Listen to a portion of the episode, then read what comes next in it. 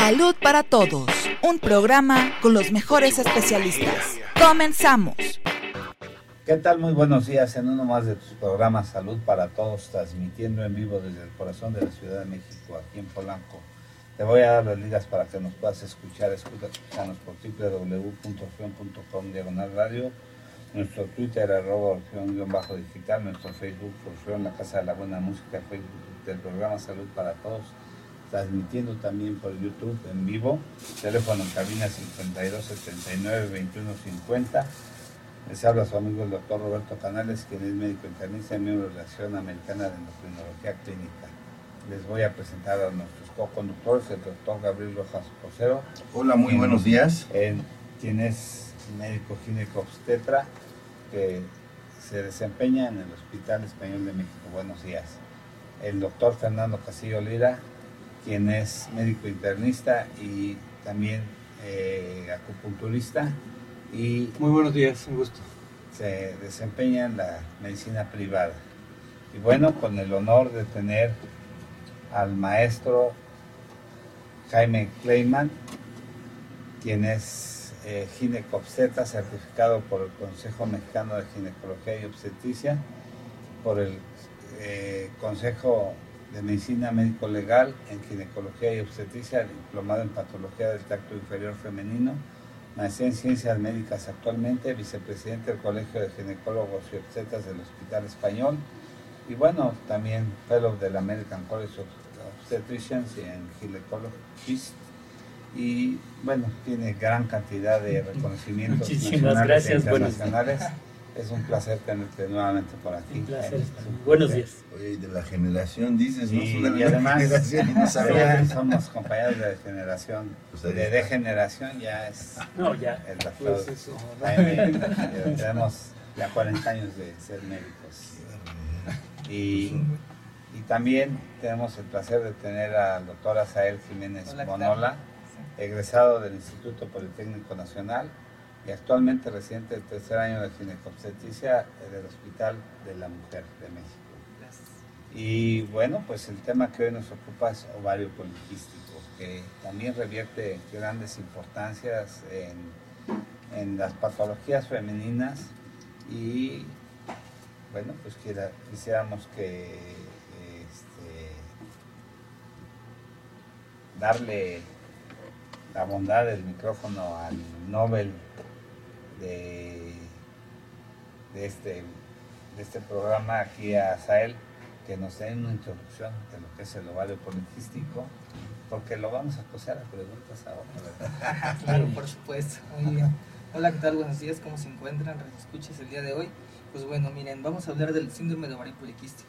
Este es un síndrome el cual está integrado por un trastorno heterogéneo. ¿Por qué heterogéneo? Porque tiene una causa metabólica y una causa endocrina. Nada este más vamos a pedirte, perdón, hacer que te interrumpa, que, que, hables con un idioma un poco más comprensible para los escuchas. menos técnico, más familiar. Exactamente. Este, es un trastorno en el cual vamos a observar que la paciente va a tener ciertas características, ¿no? Características que vamos a encontrar en la paciente, ¿ok? Va a tener crecimiento del vello facial en áreas en donde no debería crecer el vello facial, ¿ok? En áreas que siguen un patrón masculino, en la barbilla, mentón, tórax, cara este, en la espalda, muslos, piernas, antebrazos, así como alteraciones en su menstruación, ¿no? Las menstruaciones van a este, ocurrir en un tiempo mayor al esperado, ¿ok? En más días, en lugar de que llegue cada 30 días, va a llegar más, cada mayor a 35 días, ¿no? O puede ser que incluso no se presente la menstruación en estas pacientes. ¿Ok? Aparte de esto, vamos a encontrar en un ultrasonido alteraciones, ¿ok? Folículos ováricos. Estos folículos van a ser de, de ciertas características que vamos a encontrar nosotros. Vamos a encontrar... ¿Qué es un folículo, este, él? Ah, estos son folículos, son, este, son los, eh, en los ovarios vamos a encontrar este, medidas de estos, en donde se encuentra dentro del óvulo, 12 eh, de estos folículos van a dar características del ovario poliquístico y un diámetro del ovario aumentado. El ovario se va a encontrar aumentado de tamaño. En lugar de medir lo normal, va a medir mayor a 10 este, mililitros, podríamos decirlo, expresado de esta manera. Entonces, estas pacientes van a acudir con nosotros por referir que tienen trastornos en su regla, trastornos este, en la cual ellos van a referir que sienten este, que tienen mayor crecimiento del vello facial, acné, en la cara este, se van a presentar este, acné, pueden ser pacientes que son adolescentes, pacientes este, de mayor edad, eh, que acuden por nosotros por estas características. Pero en sí, estas son las características principales de una paciente que presenta este síndrome de ovario poliquístico, que van a estar este, relacionadas con este, resistencia a la insulina, obesidad, ¿ok? Eh, y esos trastornos pues van a ser el principal motivo de consulta a nuestra paciente. Bien. Okay. Sí, bueno, el, el síndrome de ovario poliquístico ha sido una gran polémica desde hace una un buena cantidad de años. Prácticamente no se tenía hasta hace un par de años ciertas estrategias para poder entender de qué se trataba, ¿verdad? Porque creo que no, no había tantos acuerdos. Sí, y como dijo Azael, es un síndrome. Yo quiero acotar un que síndrome, pues es las manifestaciones de eh, signos y síntomas, ¿sí? Y estos signos y síntomas son los que van a, este, a caracterizar toda esta enfermedad. Y como tú lo, lo habías nombrado, ¿no? Hasta hace poco pues no se sabían muchas cosas sobre este síndrome. Eh, por ahí del, 2003 aproximadamente, se, hubo una reunión en, Holanda y, este, y se establecieron varios criterios, criterios para, para decir, esta paciente sí tiene o cumple con los criterios para, para ponerle el tag, para ponerle el parámetros. Parámetro, pero para, para etiquetarla, para etiquetarla como paciente que tiene eh, ovarios poliquísticos. Por, la gran polémica que se había suscitado. Y pues, llegaron a la, a, la, decisión de que tenían que tener tres, tres de estas, este, dos de tres. O sea, uno, problemas de ovulación, estas pacientes no ovulaban, y eso acarreaba justamente lo que dijo el doctor Azael, que eh, sus reglas se hacían más largas, o sea, en periodos más largos. En vez de ser cada 28 días, era cada 35, cada a veces hasta 40, o a veces hasta más, porque como no ovulaban, como no ovulan estas pacientes, eh, hay un, hay un eh, problema de, de que el endometrio no, no, no, no, sale. El endometrio es la capa que se va a descamar mes por mes y que va a darnos la, la menstruación. Esta capa no se descama, al no descamarse eh, el día 28 como teóricamente tiene que ser, eh, se tarda más, se tarda más y la paciente no ovula. Entonces este es el primer criterio. El segundo criterio efectivamente es lo que llamamos nosotros hirsutismo. Hirsutismo es eh, características del vello masculino en la mujer, o sea, que tengan bigotito, que tengan pelo en la, barba, en, las patillas, en, en, el pecho, este, y unas características de masculinización. Inclusive también este, estos folículos, eh, estos estos vellos pueden llegar también a tener este, problemas de infección y provocar acné en este tipo de pacientes. Entonces tenemos una, una paciente que no está ovulando, que tiene acné, que tiene vello facial y que y, la tercera es la cuestión de ultrasonido. Pacientes que si hacemos un ultrasonido vemos la imagen muy característica de esos ovarios poliquísticos.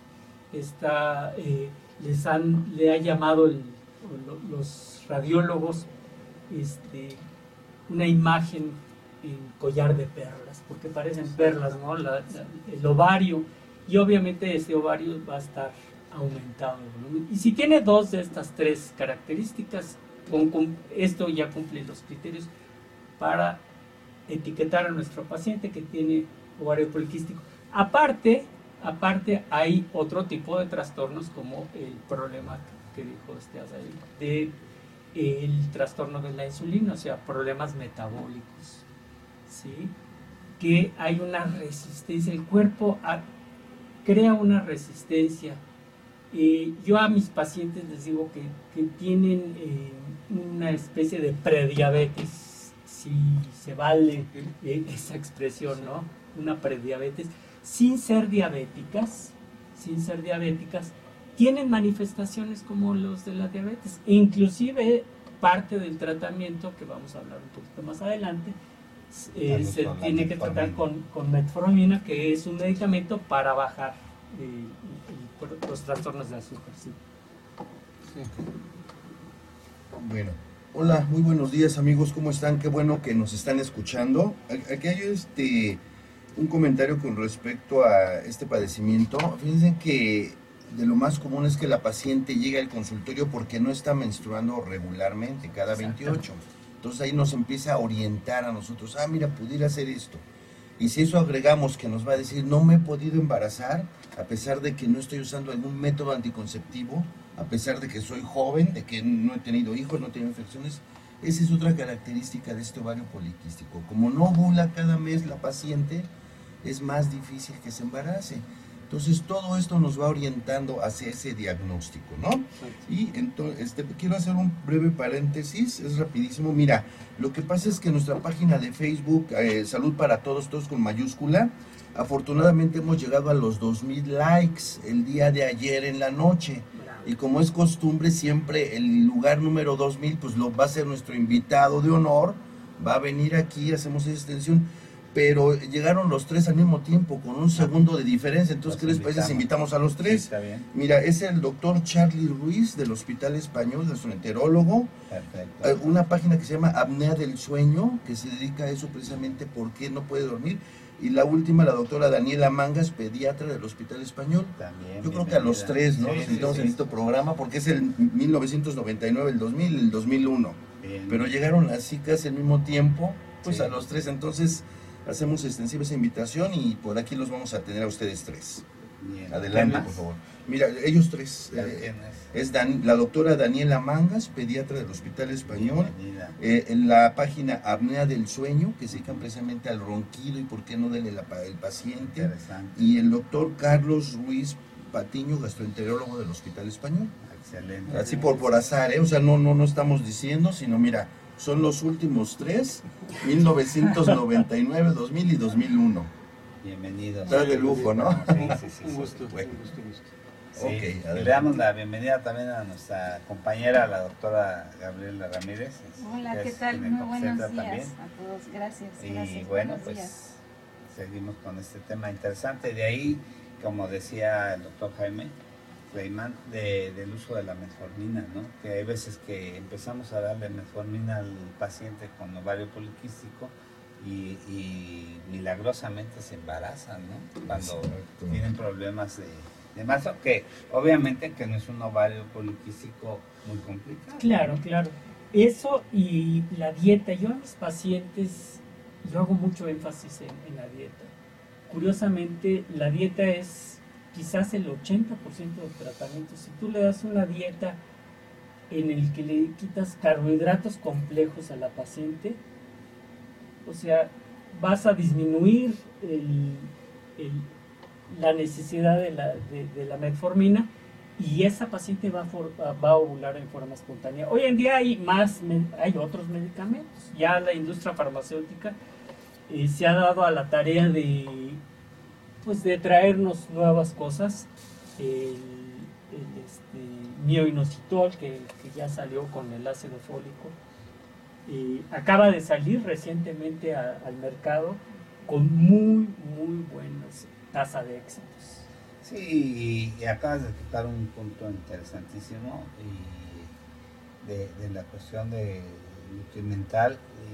eso le acabo de decir a mi nieta, tengo una nieta que recién terminó como licenciada en nutrición y inicia su maestría en la Universidad Iberoamericana sobre obesidad y sus Y le he dicho que, que le vamos a convidar a que haga un programa aquí con nosotros.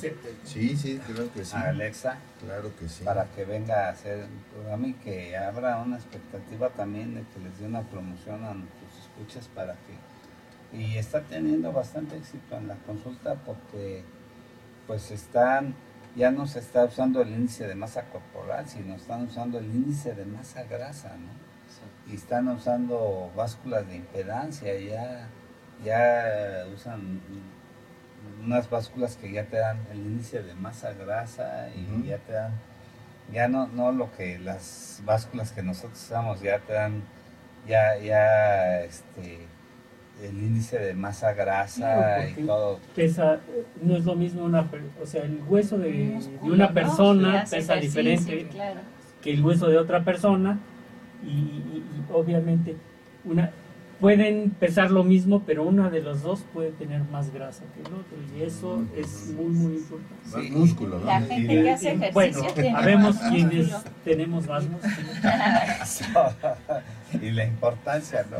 Ayer escuchaba a un, este, a, un locutor de radio y, me moría yo de risa porque le dice a otro conductor, le dice, ¿quieres bajar 20 kilos? Le dice, sí, sí, sí pues apúrate, baja, baja de la camioneta un costal de alimento para perros que traigo ahí en la cajuela, ¿no? Baja el costal de 20 kilos que traigo ahí en la cajuela. Si quieres bajar 20 kilos rápido, bajarla de la cajuela, ¿no? Eh, antiguamente yo veía que la gente o los cirujanos tendían mucho a operar el ovario Sí, raramente, solamente que ponga. La cuña de ovario. Exacto. solamente que haya una inminencia de ruptura, que sea un quiste gigante de ovario, pero ya rara vez se, se, lleva la cirugía que en un ovario poliquístico, pero solamente que sean es, inminencia de ruptura o que tenga alguna complicación mayor. Ya quisiera que comentaras algo de esto. Bueno, el, tratamiento quirúrgico eh, y más la cuña de ovario ya está abandonada. lo que se hace hoy en día y lo que yo hago, eh, o sea, ya llego al tratamiento quirúrgico como una medida aeróbica. Y siempre y cuando eh, este tratamiento vaya emparejado con otro tipo de necesidad por la cual tenemos que operar a la paciente. Y lo que hacemos es eh, el drilling del ovario, o sea, que por la paroscopía, por una cirugía de mínima invasión, lo que hacemos es eh, funcionar. Y si lo hacemos con láser es mucho mejor, porque si lo hacemos con, con, cauterización, corremos el riesgo de dañar el el ovario. Entonces, hacia la función ovárica. Eh, exactamente. Entonces, lo que pasa es que ese ovario tiene una como una cáscara que se llama albuginia. Está albuginia cuando es más crónico y esa es la importancia de este tipo de programas, que, que, las mujeres vayan y se, se chequen, se chequen, exactamente, que vayan con su ginecólogo porque además el síndrome de ovario poliquístico es algo que, aquí en México es muy, muy común. Sí, tiene una prevalencia muy, muy alta. Sí, es el principal problema endocrino de la mujer hoy en día aquí en México. Entonces, este, si pasa más tiempo, esa capa se va engrosando más y la, eh, probabilidad de, ovulación en forma espontánea se, se, va a hacer más o sea, la infertilidad secundaria o primaria, perdón, es más común. Claro. Como menciona el doctor, este, antes el, el tratamiento pues era esta cuña de ovario, ¿no? Recordemos que este síndrome fue descrito en 1935, hace muchísimos años. Ajá, por estos doctores, ¿no? Entonces ellos empezaban a encontrar pacientes, ¿no? Que tenían estas características con este crecimiento de vello, alteraciones en su regla, entonces el tratamiento desde ese entonces, 1935, a, no, no hace dos décadas era esta cuña de ovario, ¿no? Cuando se empezó a introducir ya los anticonceptivos orales, ahora ya tenemos estos tratamientos modernos que realiza el doctor, este, este drilling laparoscópico, ¿no? Esta, esta, picoteo, este picoteo del ovario, ¿no?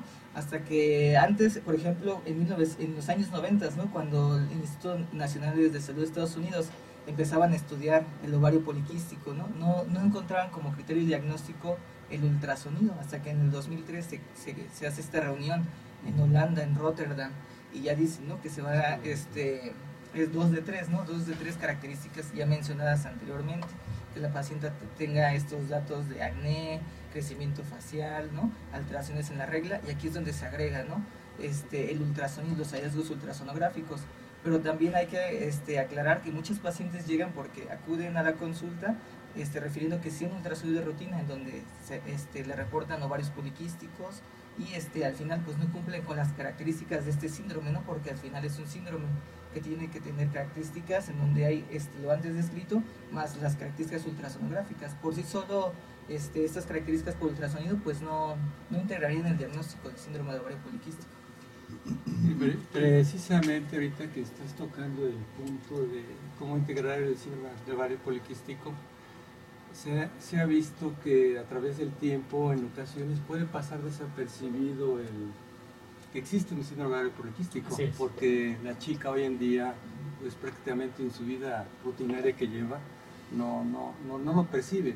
Y prácticamente ustedes lo sabrán que son pacientes que acuden, pero cuando quieren embarazarse no buscan el hecho de por qué están con periodos sin menstruar, exactamente de prevención. ¿Por qué no es el problema también? Ya es tardío la, la, auto, la auto medicación. medicación en la que la paciente, por consejo de la amiga, eh, empieza a tomar anticonceptivos. Lo puede enmascarar. Y se enmascaran porque la paciente no tiene justamente lo que decía el doctor Azaer, que sus reglas se, se van eh, atrasando y los medicamentos anticonceptivos pues sirven también para regularizar el ciclo. Entonces, cuando esta paciente quiere embarazarse, lo que le, lo que le va a pasar es que pues el síndrome de ovario poliquístico sigue. O sea, ese no se ha detenido. y lo que pasa después es que le echan la culpa a los medicamentos anticonceptivos. Tomé cinco años anticonceptivos de la marca fulana de tal y eso es lo que me hizo que no, que no embarazara. Cuando el problema viene desde antes. O sea, que estamos hablando de que toda chica que inicie su primer menstruación, menarca, ¿sí? se le llama menarca, técnicamente es menarca. Su primer menstruación, hay que hacer un seguimiento constantemente a lo largo no, no tiene que tener una vida sexual activa necesariamente, quiero entender, porque además eh, en etapa temprana, si se logra detectar este problema, esta problemática, podemos rescatar el ovario claro.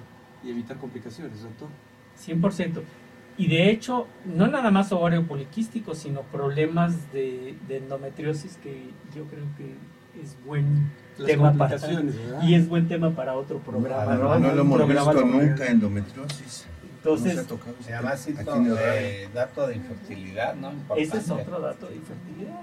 es todo un tema, ¿eh? el problema de la endometriosis. Oiga, doctor, entonces ya la paciente acude prácticamente cuando quiere embarazar. ¿Estamos hablando de 20 años, 25, 30 años? Sí. ¿O a más tarde? Desgraciadamente es eh, eh, estas pacientes que, que, se automedican y que postergan su, su embarazo, de repente ya deciden embarazarse y de repente pues no, no se embarazan y pasa un mes y pasan dos y pasa un año completo en forma espontánea sin medicamentos anticonceptivos y la paciente no se embaraza.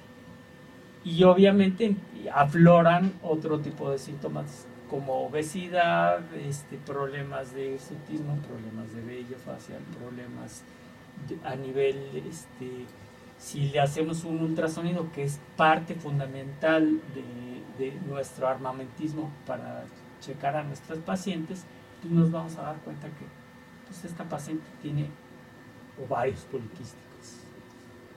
Sí, es que es más común, ¿no? Por ejemplo, actualmente vemos que la mujer pues tiende a estar más gordita, más llenita y eso también, a hacer una vida más sedentaria, a comer más carbohidratos aunque la obesidad no es parte del síndrome, y, eh, pero puede llegar a formar parte. Y, recuerdo, si me permiten, una historia que, nos contaba cuando yo era estudiante por ahí de bueno, no digo el año.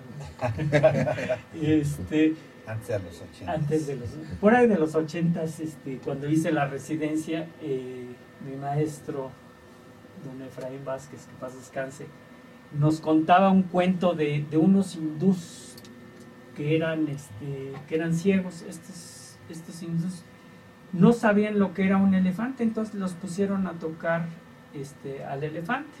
Al primero lo pusieron a tocar la, la, pata del elefante, al segundo la trompa y al tercero la, oreja. Resulta ser de que los juntaron y, y, discutieron entre ellos qué era un elefante. Entonces el primero dijo que el elefante era como un árbol duro, fuerte, y dijo, ¿qué te pasa? El segundo dijo, es como una víbora flexible, este es un, ese es el elefante. Y el tercero dijo, no, el elefante es como una alfombra, así planito. Ninguno de los tres tenía la razón absoluta y los tres tenían parte de la razón. Eso es ovarios poliquísticos. ¿sí? Depende de por dónde veamos ovario poliquístico, nos va a enseñar que pues hay, hay, hay pacientes que tienen parte de la pata del elefante, hay pacientes que tienen parte de, la trompa y del cuerpo, y se establece un síndrome. O, sea, doctor, lo que quiere dar a entender con este cuento, que prácticamente hoy en día hablamos de muchos padecimientos a la vez. Esos padecimientos a la vez son las comorbilidades. Manifestaciones clínicas, Así es, así es. Que se asocian a, cierto, cierto, síndrome, a cierta característica de cierto padecimiento. Sí, la, paciente no va a llegar al consultorio a decirnos, eh, doctor, fíjese, tengo ovario poliquístico, o me, siento como que tengo ovario poliquístico. O sea, no hay, no hay tal, ¿no? La paciente, eh, de hecho, eh, parte del diagnóstico es intuitivo, ¿no? O sea, nosotros tenemos, desde que la paciente llega al consultorio, vemos este, quién es la paciente, cómo está, y uno puede intuir que tiene ovario poliquístico, nada más por verla. Obviamente tiene que seguir, hacerle su buena historia clínica, hacerles sus estudios de laboratorio y ver si efectivamente tiene o no ovarios poliquísticos. Doctor, una pregunta. Hace un momentito mencionaba ya del nuevo producto que ya está aquí para ese síndrome. Este, ¿Qué beneficios tiene la paciente? ¿Cómo funciona el medicamento para ellas? El, este medicamento el que tiene es tiene una molécula que se llama mioinositol y tiene ácido fólico el nombre comercial es Sinofolic, por si alguien lo quiere comprar. Bueno, la, cuestión, la cuestión del Inofolic, la dosis, la dosis que es algo interesante de este medicamento, la tiene uno que eh, establecer de acuerdo, a, de acuerdo a la paciente. O sea, no se trata de que en este programa yo diga el medicamento y corran ahorita a la farmacia a comprárselo, ¿no? Claro. Yo creo que se tiene que individualizar cada caso y cada caso se, le tiene que dar su dosis específica para que eh, funcione, porque si no, corremos también el peligro de, de, no, de no dar bien este medicamento, de que no se lo tome bien la paciente.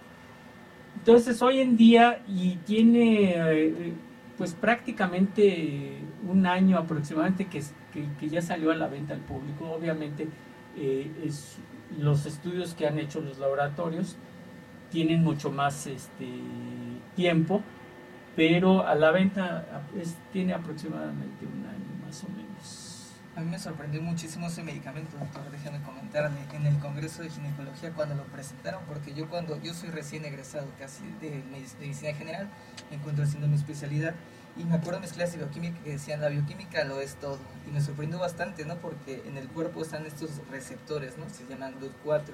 Entonces todo el cuerpo está. Entonces ese medicamento me sorprendió bastante cómo metía la glucosa a la célula. Y pues sabemos que las pacientes tienen esta resistencia a la insulina como comorbilidad.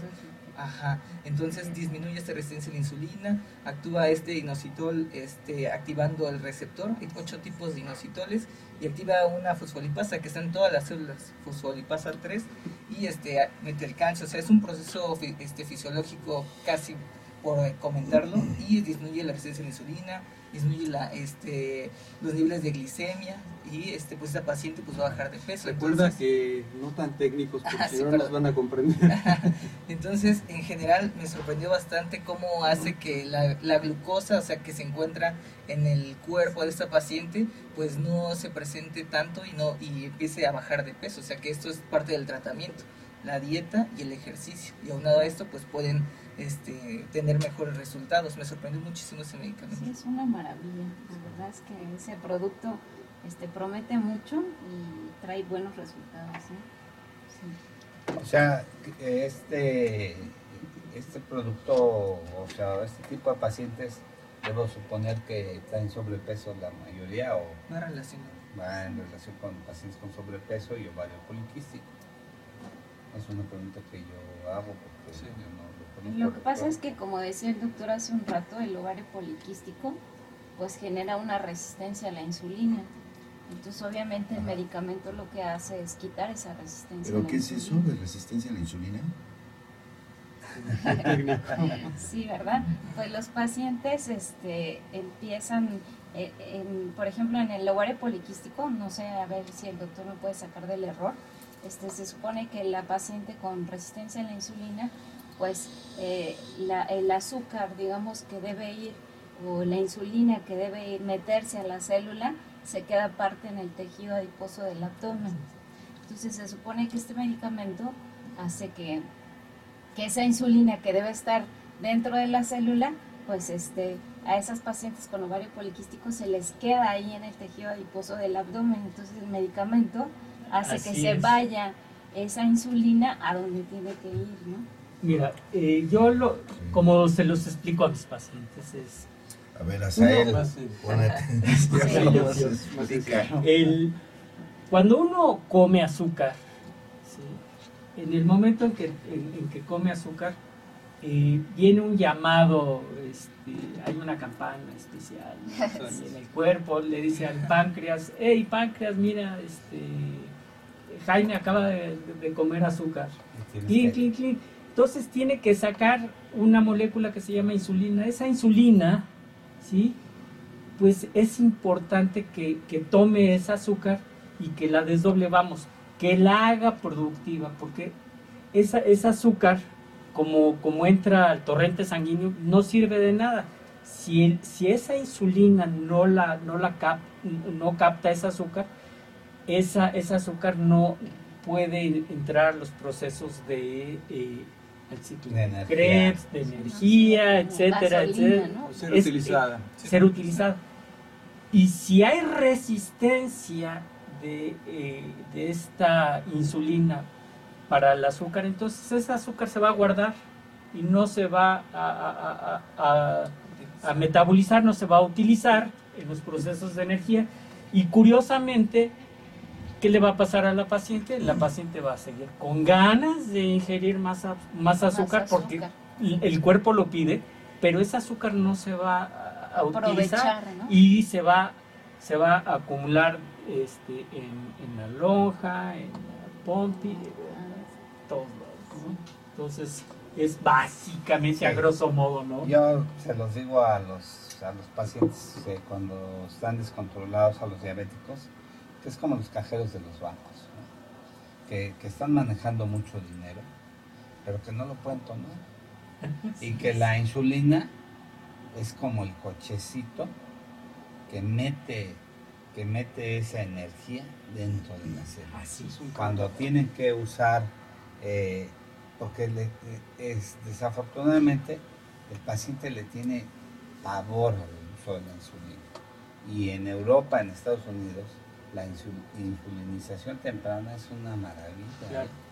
Entonces, cuando tengo que insulinizar pacientes y que es casi todos los días que vemos pacientes ya descontrolados y que nos llegan pacientes ya con glicemias muy elevadas y le decimos, hay necesidad de insulinizar. Para explicarles el beneficio de esto, les mencionamos que, que lo que hace la insulina es el cochecito que hace que entre esa energía y que mete esa, esa energía dentro de la célula. Ese es, ese es el papel de la insulina, meter, porque el organismo ya no tiene la capacidad de meter esa energía dentro de y la curiosamente, Curiosamente, las pacientes que les damos dieta libre de, de glucosa, cuando tienen problema de resistencia a la insulina, son pacientes que, que, nos refieren mucho mejor energía. ¿Por qué? Porque la energía que están obteniendo libre de, de, glucosa es por medio de una acción, o sea, de una formación de glucosa nueva dentro del organismo, que se llama gluconeogénesis, o sea, la formación intrínseca de azúcar, que esa, esa formación de glucosa, es, esa glucosa sí, sí, es este, sí sirve para los procesos metabólicos y no la que tomamos. Si, o sea, al ver un pastel o un gansito, bueno, eh, o, echarle azúcar al café, todo ese tipo de cosas, o sea, yo le digo a, mi, a mis pacientes que es como que si tomaran veneno. Exactamente. Estamos eh, vamos a regresar explicando esto que es muy interesante, que llamamos como la gluconeogénesis y todo esto. Vamos a ir a un pequeño corte y regresamos. Muchas gracias. Regresamos. ¿Quiere eh, hacer un comentario? hace un momento se estaba realmente comentando, ¿verdad? ¿Cuál es el efecto de la resistencia a la insulina?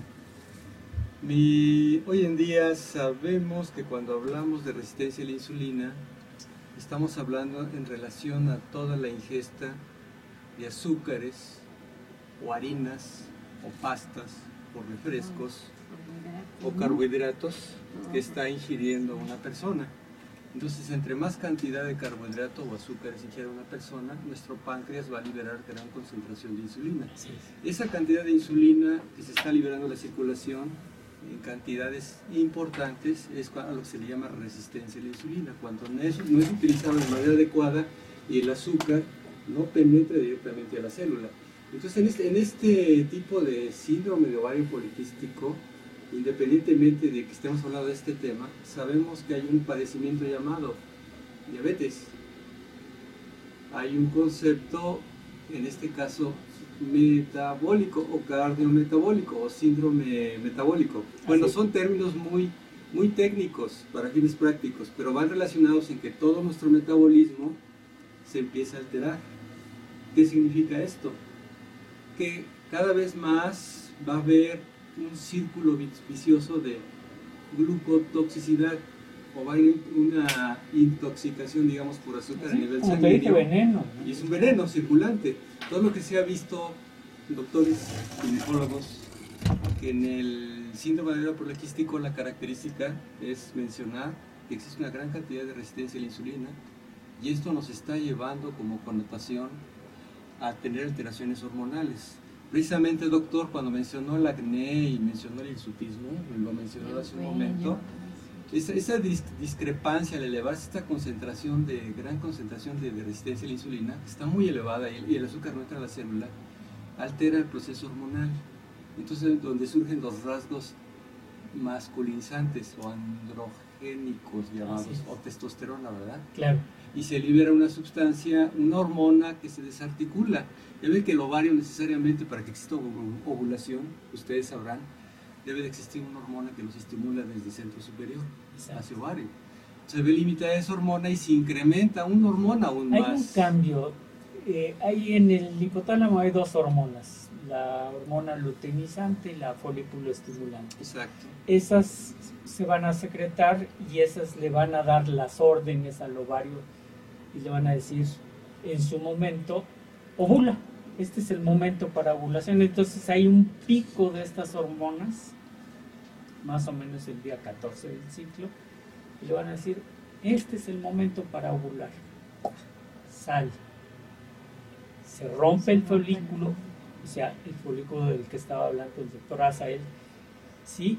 del ovario y sale el, el, ovocito, que es el, el, huevito. Ese va a ir a la trompa de falopio, a la trompa de donde está este, ahí va a esperar a los espermatozoides y los espermatozoides van a llegar y nada más uno va a penetrar ese óvulo y le va a fecundar el, el óvulo. Por eso este, cuando estemos tristes y acongojados, pues hay que pensar que algún día fuimos el único espermatozoide que fecundó el óvulo. Sí, ¿verdad? ¿Te acuerdas de los hermanos Mercado que daban solo soy un espermatozoide, soy un espermatozoide? Sí, soy único. Sí, ah, hay, hay una pregunta que ustedes saben contestarla más que nada. Cuando hablamos de síndrome de ovario poliquístico, hay un, hay un parámetro que podemos obtener, o, o sea, hay ovario poliquístico, pero hablar de ovario poliquístico no necesariamente estamos hablando del síndrome de ovario poliquístico. A ver, sáquenos de esa duda. ¿Cuál es la diferencia entre hablar de síndrome de ovario poliquístico y un ovario rico en, quistes ováricos? Ah. Porque eso puede caer en la confusión.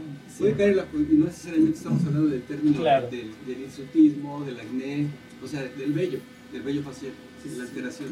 ¿Cuál sería la diferencia? Mira, este, sí es muy interesante tu pregunta, nada más ya está, este, estás incluyendo incluso tres temas, tres subtemas.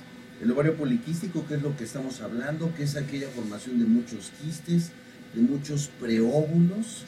La otra es una paciente que es totalmente fértil, es una imagen normal donde tiene su reserva de los folículos, es decir, los óvulos están ahí almacenados, es una imagen completamente normal. Y la otra que el doctor Kleiman nos estaba mencionando es una hiperestimulación. Ese es sobre todo pacientes, este mismo pacientes que tienen infertilidad, se les da medicamento para que ovulen y de repente tienen una sobrerespuesta. Entonces hay muchos folículos que van a ovular entonces, este, son diferentes. Sí, porque ya ves que de ocasiones en la consulta dices que me encontraron quistes en mis ovarios. Entonces, por eso más que Todos los ovarios tienen quistes. Por eso, ¿eh? Todos. Por eso es importante aclarar. el ultrasonido, como decía el doctor, de pronto este, tener esa eh, escrutinio, ¿no? Para discernir cuál es el paciente que tiene. Y detectar los parámetros. Claro. Ahí todo si nosotros hacemos un ultrasonido de, cualquiera de nuestros pacientes, ¿sí? en edad fértil, todas tienen este, quistes. Pero hay de quistes a quistes. Sí, sí, sí. Como, como ya comentábamos, este, para el, el, síndrome de ovario poliquístico como tal es un síndrome, ¿no? Entonces necesitamos, como el doctor este, Kleiman nos dijo, este, dos de tres, ¿no? Que tenga estos datos, de debilitación, vello, acné, eso se llama hiperandrogenismo e hirsutismo. Número dos, que tenga este, estas alteraciones en su ciclo menstrual, ¿no? Que, no, que, no, que, no, que no llegue la regla en tres meses o que los ciclos menstruales sean mayor a 35 días. O este, encontrar en el ultrasonido pues, estos ovarios ¿no? poliquísticos con características ya definidas anteriormente. Esto está desde el 2003, ¿no? En Holanda se hizo en Rotterdam este consenso y se dijo dos de tres, ¿no? Si se encuentran dos de estas tres características, se integra como tal el síndrome de ovario poliquístico. Más sin embargo, si solamente encontramos estos folículos en el ultrasonido, pues son normales, ¿no? Este, no se integra ahí un síndrome como tal, le faltaría que tuviera alteraciones del ciclo menstrual, este, estos datos de virilización, estos datos de, crecimiento del vello en el pecho, la espalda, como ya mencionamos, y tiene que haber dos de tres para integrar el síndrome, que como ya mencionamos va relacionado a resistencia insulina, obesidad. Una pregunta rapidísimo. Pregunta el público que si con el medicamento que usted mencionaba hay una buena respuesta para un embarazo. Sí. De hecho, la idea de la administración de este medicamento es precisamente que haya ovulación. El problema principal del síndrome de ovarios poliquísticos es que no se rompe el folículo, no, no hay ovulación. Al no haber ovulación, ese folículo se atrapa y al mes siguiente se atrapa al siguiente y así constantemente se van atrapando los folículos.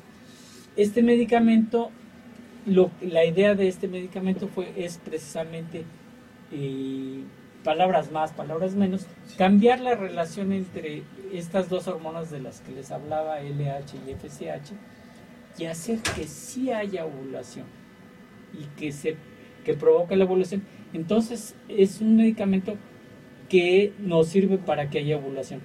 Pero de nada nos va a servir si no tenemos la dieta correcta, si la paciente no hace ejercicio, si no tiene una buena coordinación con su médico ginecólogo.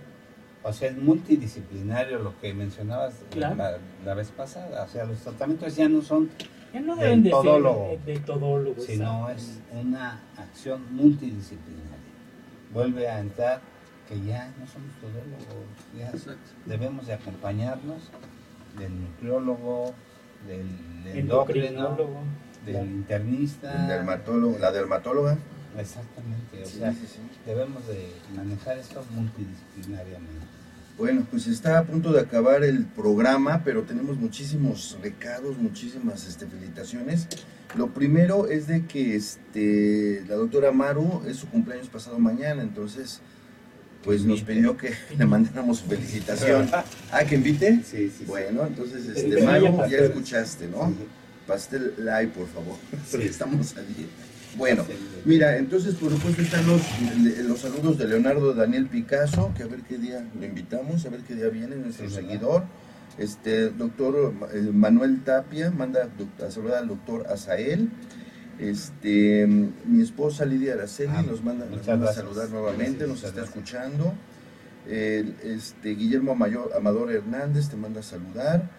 este, este, Guillermo, bueno, otra vez Guillermo Amador, Adriana Margarita, es la, es la doctora, ¿verdad? Adriana Margarita, dermatóloga, también a ver qué día nos hace favor de venir, doctora, está completamente invitada. Este, Enrique Flom, que está buscando a Enrique Sánchez Vera, que por dónde anda, te manda a saludar. Enrique Flom, que ya le sí, por eso lo anda buscando. Y pues por último, doctor, este Clema nos puede dar sus datos, dónde está su consultorio, pues estamos a punto de terminar el programa. No, no, sí. Sí, Gaby, sí, Este, doctor, le preguntan que le acaban de quitar a una paciente, se llama Amilos, le quitaron un tumor en el ovario izquierdo de 8 centímetros y tres días después de la cirugía sangró. Dice que sí puede considerar esto como una regla, solo fue un día. Ok, qué bueno que me hacen esta pregunta. Hay que tomar en cuenta que estos quistes de cuando son arriba de 6 se tienen que operar por, por la probabilidad de que ese quiste pueda torcerse. Entonces es, una, es un problema que hay que tratar inmediatamente. Y habitualmente lo que hacemos nosotros es eh, funcionarlo y quitarles la, cáscara, vamos, este, quitarles el, lo que eh, eh, por medio de la paroscopía. Y como estos quistes tienen hormonas, viene una deprivación hormonal, o sea, bajan la cantidad de hormonas y la paciente eh, tiene un sangrado parecido al, de una menstruación. Entonces, por eso tuvo este, este sangrado la, paciente. Después es por deprivación. El sangrado dos días después de la cirugía. Esto es algo muy común, ¿eh? Por eso es, breve sangrado, o sea, no es, no es un sangrado como el de una menstruación, pues, no es una regla exactamente, pero sí es un sangrado que llamamos un sangrado por deprivación hormonal. Exacto. Ahora, ¿dónde, dónde, está usted, en doctor? El Hospital Español? Estamos en el Hospital Español, en el consultorio 305. Sí, este, hay dos torres, una más nueva, una no, tan me nueva. no tan nueva, no me gusta decir vieja, una nota nueva. Estamos en la nota nueva, este, en el consultorio 305 del de la torre de consultorios del Hospital Español. Yo aparte estoy también en el consultorio 140 del Hospital Ángeles de las Lomas. El doctor Azael, está, ¿tienes consulta privada? Soy residente del Hospital de la Mujer. Resistente. Resistente del Hospital de la Mujer. Y pues los invitamos a que la consulta también. Sí, y le prometió mandarle café al doctor este, Jaime Kleiman. Sí, claro. Claro eh, guardia de, formación. Todos. va a tener una semana de guardia de formación académica intensa por 15 días, ¿verdad? Así es. Y finalmente nos están preguntando en nuestras redes sociales justo eso, ¿no? ¿Cómo nos localizan? Entonces ya saben, es en Facebook, todas con mayúscula, salud para todos. En YouTube, por favor suscríbanse a nuestro canal, están las ligas en la página pues para cualquier duda, cualquier comentario, estamos ahí pendientes. Y los doctores, que nos, las personas que hicieron favor de dar el like 1999, 2000 y 2001, por aquí los vamos a programar enseguida. ¿Ok? Mira, un diploma, este es tuyo. Su diploma del doctor. Ah, mira, y también su taza. Entonces se va feliz el doctor Azael. Muy bien. Sí, no, y además, este, pues, nuevamente haciéndole la invitación al doctor Feynman para hablar de endometriosis, es un tema bastante interesante. Tenemos un par de minutos para eh, también hacerle la invitación a, mi nieta Alexa, ¿no? Para, también, también para que empezamos a programar. Un, programa de, nutrición, que, que este, abrir la caja de la Caja de Pandora. Sí, porque es muy necesario para este tema y otros que hemos visto. Sí, sí, sí, sí, sí, Y a ver que, que nos haga favor de decirnos qué, qué día puede regresar. Exacto, con endometriosis. Con endometriosis, que nunca se ha hablado del tema. ¿no? no, yo no me acuerdo que habíamos hablado. Sí, con Moni. Doctora Moni. Sí, pero llegó tarde. Pero bueno. Ya tiene tiempo, está en el podcast. Sí, pero además hay que, hay que actualizar, porque además ha habido avances sobre esto. Dice el que se puede venir a ese programa. claro que puedes venir. Claro.